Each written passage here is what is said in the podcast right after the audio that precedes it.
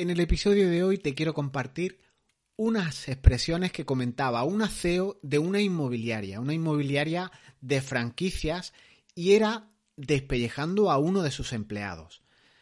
Estas eran algunas de las expresiones que comentaba esta persona. Ese empleado es un sindicalista, es un tremendo machista. Me encantaría tener cámaras para controlarlo todo el día. Si no fuera por mi cargo, no me haría ni caso. Necesita, sin duda, ayuda profesional. Tiene un problema para trabajar en equipo. Si pudiera, y con esta expresión terminó, lo despediría. Todas estas expresiones están muy alejadas de lo que nos ocupaba y era trabajar en crear, en tener un equipo altamente productivo y eficaz. Pero de estas expresiones surgen un montón de cuestiones que me gustaría comentar contigo en este episodio en unos segundos. Sigo siendo Jesús Bedmar el que intenta darte herramientas de efectividad y acabar con ese mono loco que hay en las empresas a la hora de organizarte, a la hora de trabajar de una manera efectiva. Bienvenido, bienvenida, comenzamos.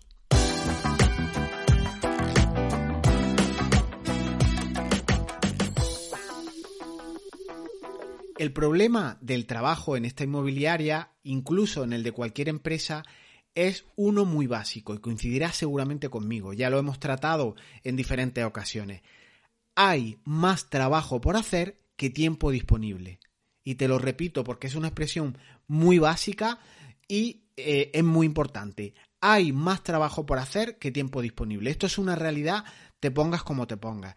Entonces, proyectos, tareas, informes, formaciones, como tengas una persona que sea incluso un poco dinamizador, un project manager, una CEO implicada, un gerente, un coordinador, un responsable, esa persona impulsadora de proyectos, el trabajador, el empleado, va a notar su aliento en la nuca pidiéndole cada vez más y más cosas, ¿no? Entonces siempre va a haber más tareas por hacer, más proyectos que tiempo disponible.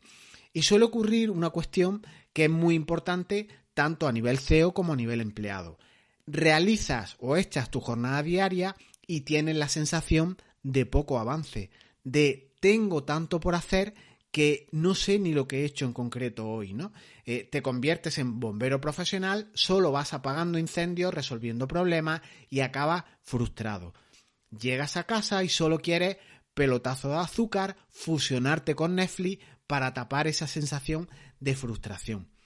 El desgaste del aseo es tremendo, pero el desgaste del trabajador es mayúsculo. Entonces hay un problema de base que no está en la productividad ni está, ni está en las herramientas. Y el otro día escuchaba yo una, una expresión que me encantó y quiero traerte a colación. Y decía así, deja de buscar herramientas de productividad y haz tu puto trabajo.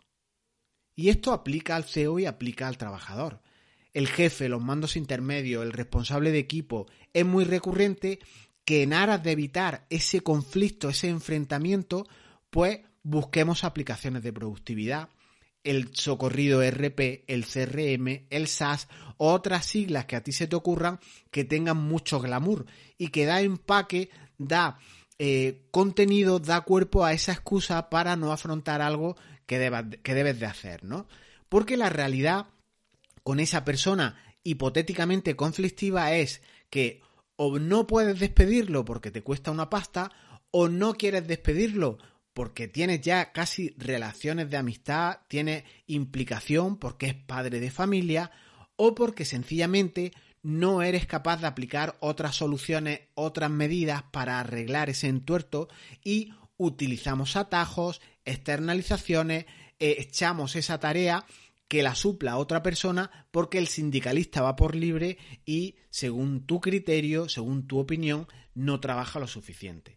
Entonces yo hoy te quiero dar una serie de propuestas de solución en este sentido, que no debes considerarla como eficaces o no debes de, de, creerme ni siquiera en absoluto. Entonces, yo te voy a dar una serie de herramientas, una serie de propuestas y tú aplicas si consideras las que, las que te resuenen, las que creas que pueden tener solución.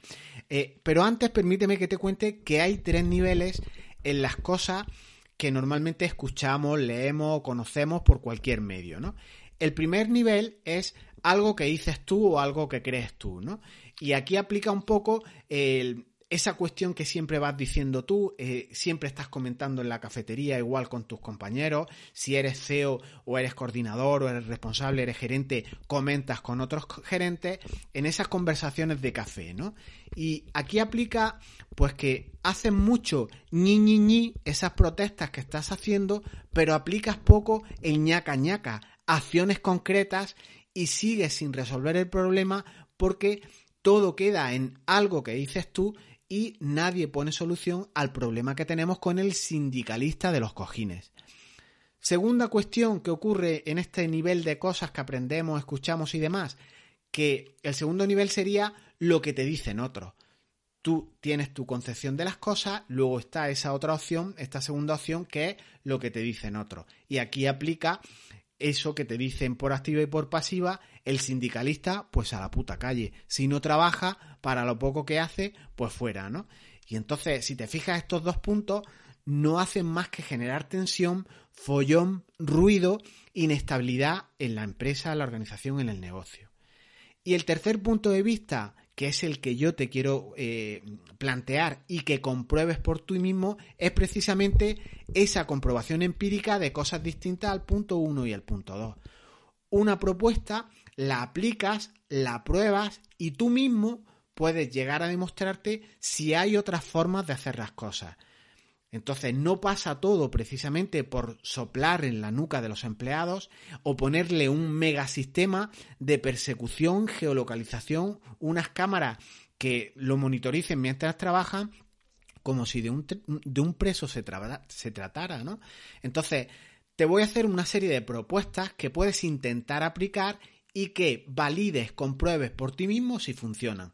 Descartamos en lo que tú opinas descartamos lo que te dicen otros y pasamos a la acción. Así que escúchalas atento. Eh, mm, no hace falta, obviamente, que tomes notas ni nada. Yo en las notas del programa te extractaré todo esto por si quieres probar alguna, dejar de hacer el ñi ñi de cafetería y aplicar un poco el ñaca ñaca acciones concretas. La primera acción que te quiero comentar, que te quiero plantear, es la siguiente. Describe y comunica de forma clara a tus empleados sus funciones, qué tiene que realizar, de qué proyectos se tiene que encargar, qué tareas tiene que ocuparse, supervisar, supervisar, realizar. Es esa descripción que la damos por obvia, que la damos por sobreentendida y viene muy bien para sentar unas buenas bases de qué tiene que hacer cada uno, de cuáles son las expectativas del responsable, del gerente del CEO en relación con ese puesto de trabajo, en relación con el eh, sindicalista conflictivo. Segundo punto, explica los porqués de esa asignación. Y así se logrará que tu inmobiliaria, tu negocio, el empleado sepa que haciendo determinadas cosas, la realización de esa inmobiliaria, de las ventas, del marketing, de llegar a más clientes, podrá reportar su, su, excelencia, sus resultados, será una manera de trabajar mucho más efectiva porque él sabrá ese sentimiento, ese porqué, esa finalidad de por qué realiza las cosas. Este es el segundo punto. Un tercer punto, y este es oro líquido, dar reconocimiento a las personas que trabajan contigo de su buena ejecución. Y sé constructivo cuando haya una mala ejecución, un mal desempeño de su trabajo. Si hay algo poderoso Mm, más que el dinero incluso, diría yo, sobre todo en, épocas más avanzadas de la vida, el dinero sin duda tiene un peso brutal, pero en épocas determinadas, cuando ya la persona tiene cierta madurez, el dinero obviamente, mientras es un mínimo, tenemos unos mínimos para vivir, el reconocimiento por una buena ejecución es brutal. Entonces, aplica reconocimiento, aplica reconocimiento sincero y cuando mm, haya esos fallos en, la, en esa buena ejecución, intenta acompañar a esa persona. Esta persona igual no te ha sentado a escucharlo, igual no te ha sentado cuando él tiene picos de trabajo, igual está impactado por un montón de cuestiones que no hacen que su trabajo sea efectivo. Haz un poco de coaching, empuja o rema con él cuando sean momentos de dificultad y así será más productivo, más efectivo, pero no solo él, sino tu empresa porque él trabaja para ti. Y una cuarta idea que te quería plantear es insuflar aire fresco de vez en cuando.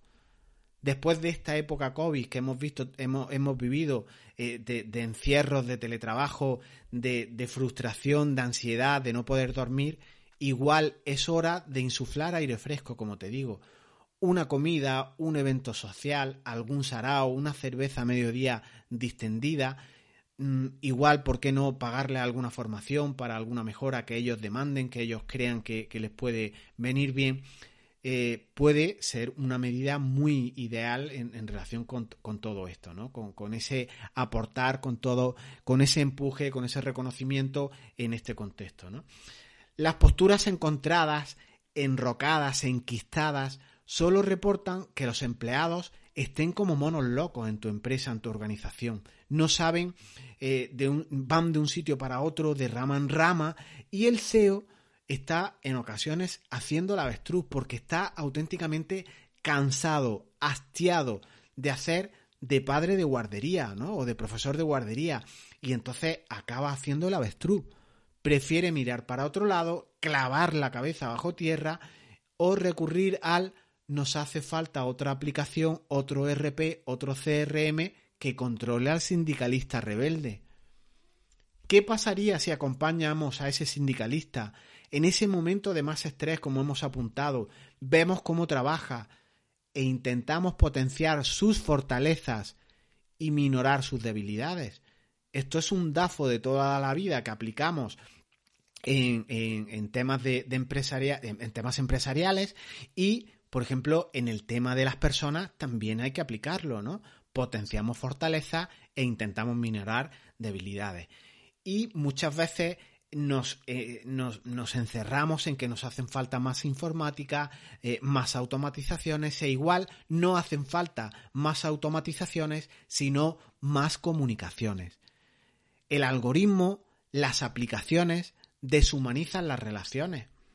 No es lo mismo que una automatización te mande una notificación push de la muerte súper llena de colores en tu móvil mientras vas conduciendo que otra eh, o que sea automática y te ponga, pues casi como un autómata, hacer tarea X, vence mañana por la mañana.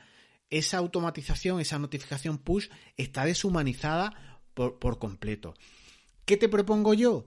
Que pases de las automatizaciones, que están bien, obviamente, que, tienen su importancia, pero que apliquen más el sentido común, el reconocimiento del que hemos hablado y te propongo que hagan mensajes del tipo como el que te voy a contar ahora y pases ese mensaje a tu trabajador al sindicalista conflictivo cuando hayas, cuando hayas realizado una tarea, ¿no? Eh, se me ocurre, por ejemplo, Antonio, gracias por la, ante, por la tarea anterior que has hecho. Podrías ahora aplicar, me ha encantado, está bien, te doy el ok, sigue en esta línea y aquí te adjunto el nuevo encargo. Confírmame que lo recibes y si tienes alguna dificultad, aquí estoy para lo que puedas necesitar el algoritmo que te salte y te ponga en una notificación hacer tarea X vence mañana no es lo mismo que este decirle a una persona, oye, has hecho esta tarea bien o incluso la has hecho mal y deberías de mejorar en este sentido, te adjunto un nuevo encargo, confírmame que lo recibes, eh, tiene feedback, tiene interacción con el usuario, sabe que estás detrás, sabe que lo estás escuchando y si hay dificultades, aquí está el tío para ayudarte. Esto es totalmente distinto a aplicar algoritmos, a echar el mochuelo, a, a echar ese rato de pensar en tu trabajador, en cómo puedes impulsarlo, cómo puedes ayudarlo, a delegar, a, pensar que una automatización puede hacer esto. Entonces, nuevamente me gustaría traer a colación, ya para cerrar este audio, la frase de cabecera que da título a este podcast. Deja de buscar herramientas de productividad y haz tu puto trabajo jefe, CEO, empleado, cualquier persona haciendo el trabajo como debe de hacerse con las expectativas planteadas, intentando derribar dificultades, aunando expectativas de unos y otros, pues puede ser un buen comienzo. Una buena charla, café en mano, pues puede ser ese puntito para romper esa inercia con el sindicalista y romper inercias existentes, ¿no? Y lo dejamos hasta aquí. Esto era un poco las reflexiones que quería hacerte, transmitirte que es más cómodo pues esa postura de criticar, de señalar culpables, pero esto solo va en perjuicio de tu propia empresa porque bajarán los rendimientos del equipo, muchos, incluso los mismos trabajadores estarán ñi ñi ñi en vez de ñaca ñaca haciendo cosas que, que aporten trabajo, que aporten rendimiento. Y se pasa más tiempo con peleas de patio de colegio que poco aportan, como te digo, que hacen que el servicio, la percepción de tus productos, de tus servicios que llega a tu cliente sea de menos calidad. Prueba cosas nuevas no porque te lo diga yo, sino porque tú a ti mismo demuestres o te demuestres que sirven o no, ¿no? Las aplicas, las realizas y ves qué tal. Y lo dejamos aquí. Suscríbete si te interesan asuntos como este que hemos tratado Hoy en el podcast puedes darte una vuelta por Escuela de Efectividad para ver formaciones que hay que redundan y trabajan estas cuestiones vistas, vistas hoy. Y si tienes mono loco, consideras que en cierta forma en ocasiones estás haciendo el avestruz, te cobijas en algoritmos, en CRM, en RP, en las siglas que elijas, pues dale una oportunidad a trabajar de una manera diferente como las que te he planteado aquí. Comparte este episodio con tus amigos si crees que hay propuestas que le pueden ser útiles porque igual ya es hora de hacer el trabajo de una forma distinta y que pase a convertirse ese trabajo, ese acudir a nuestro centro de trabajo, que pase a convertirse de un puto trabajo a, ¿por qué no?, un trabajo en el que logres disfrutar, en el que logres dormir cada noche, en el que trabajes para vivir y no vivas para trabajar.